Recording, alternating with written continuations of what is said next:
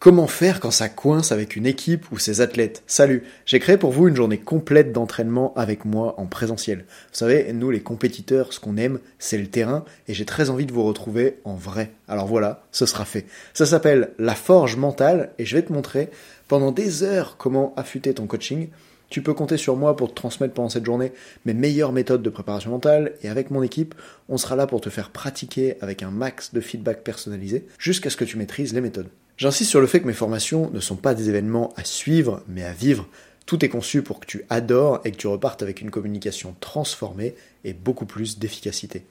Pour féliciter ceux qui écoutent le podcast comme toi, j'ai prévu 70% de réduction pour vous avec le code ROCK, ça s'écrit R-O-C-K comme la musique, mais attention, c'est limité à 5 utilisations seulement, alors comme vous êtes plus de 1500 à m'écouter régulièrement, ça va partir très vite. Donc si tu es entraîneur ou préparateur mental, inscris-toi maintenant et avant le 24 mars, tant qu'il reste des places. Tu as toutes les infos sur le lien que je vais te donner maintenant. Quand ça affichera complet, c'est trop tard. Pour ça, rends-toi sur www.bit.ly slash ANSI 2024 et tu inscris le code ROC dans le formulaire d'inscription pour profiter de toute la journée à seulement 45 euros. On se retrouve comme ça à Annecy le samedi 6 avril, au milieu des montagnes, dans un lieu absolument incroyable avec vue sur le lac, pour une formation dont tu te souviendras toute ta vie. Parce que c'est plus facile de marquer l'histoire des athlètes et de les rendre performants dans les moments décisifs de leur carrière quand on sait exactement quoi leur dire et comment faire. Réserve maintenant ta place ou écris-moi sur Insta si tu as des questions. J'ai hâte de te voir. Salut.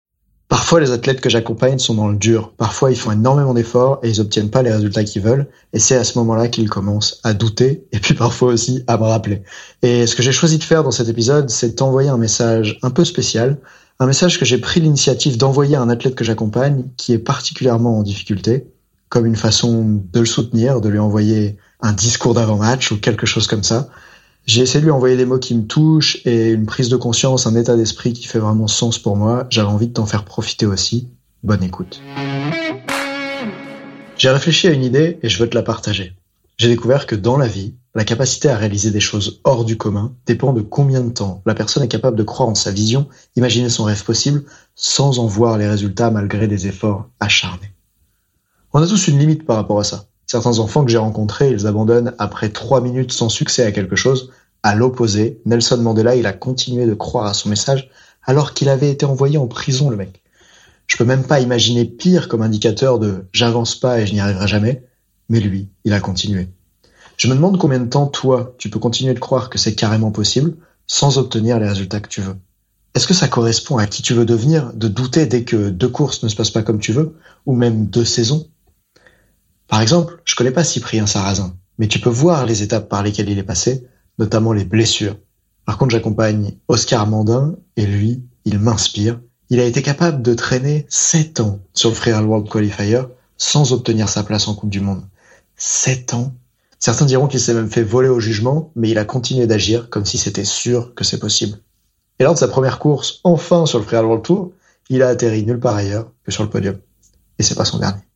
Quand j'ai créé mon entreprise de formation pour les entraîneurs, j'ai passé deux ans à bosser plus de 40 heures par semaine sur ce projet sans dégager un euro de salaire, sans prendre de vacances, parce que tous les paiements des clients repartaient dans la pub, les logiciels ou l'équipe. Et c'est sûr, j'aurais pas tenu dix ans comme ça, mais j'ai tenu assez longtemps pour que ça finisse par m'offrir une soupra et accompagner les entraîneurs d'équipe de France dans déjà quatre disciplines. Alors j'aimerais t'offrir une question. Combien de temps t'es prêt à garder la certitude que ça va marcher pour toi, même si tu ne vois jamais les résultats de tes efforts? Combien de temps tu peux croire encore que ça va passer, malgré les portes qui te claquent sur la tronche et les chronos qui puent?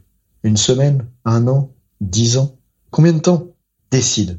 Et quand tu auras décidé, ne remets plus jamais en question ta capacité à le faire avant d'avoir franchi cette date. D'ici là, considère toutes les contre-perfs comme le prix que tu as décidé de payer pour aller voir si ton rêve est possible.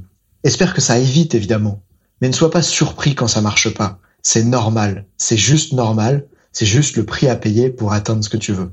Moi, j'ai toujours voulu bosser avec des riders en équipe de France de snowboard, mais ça m'a pris 12 ans à arriver à avoir votre confiance, ta confiance.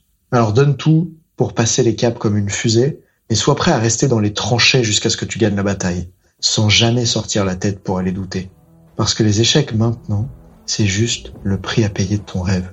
Et plus le rêve est grand, plus c'est cher.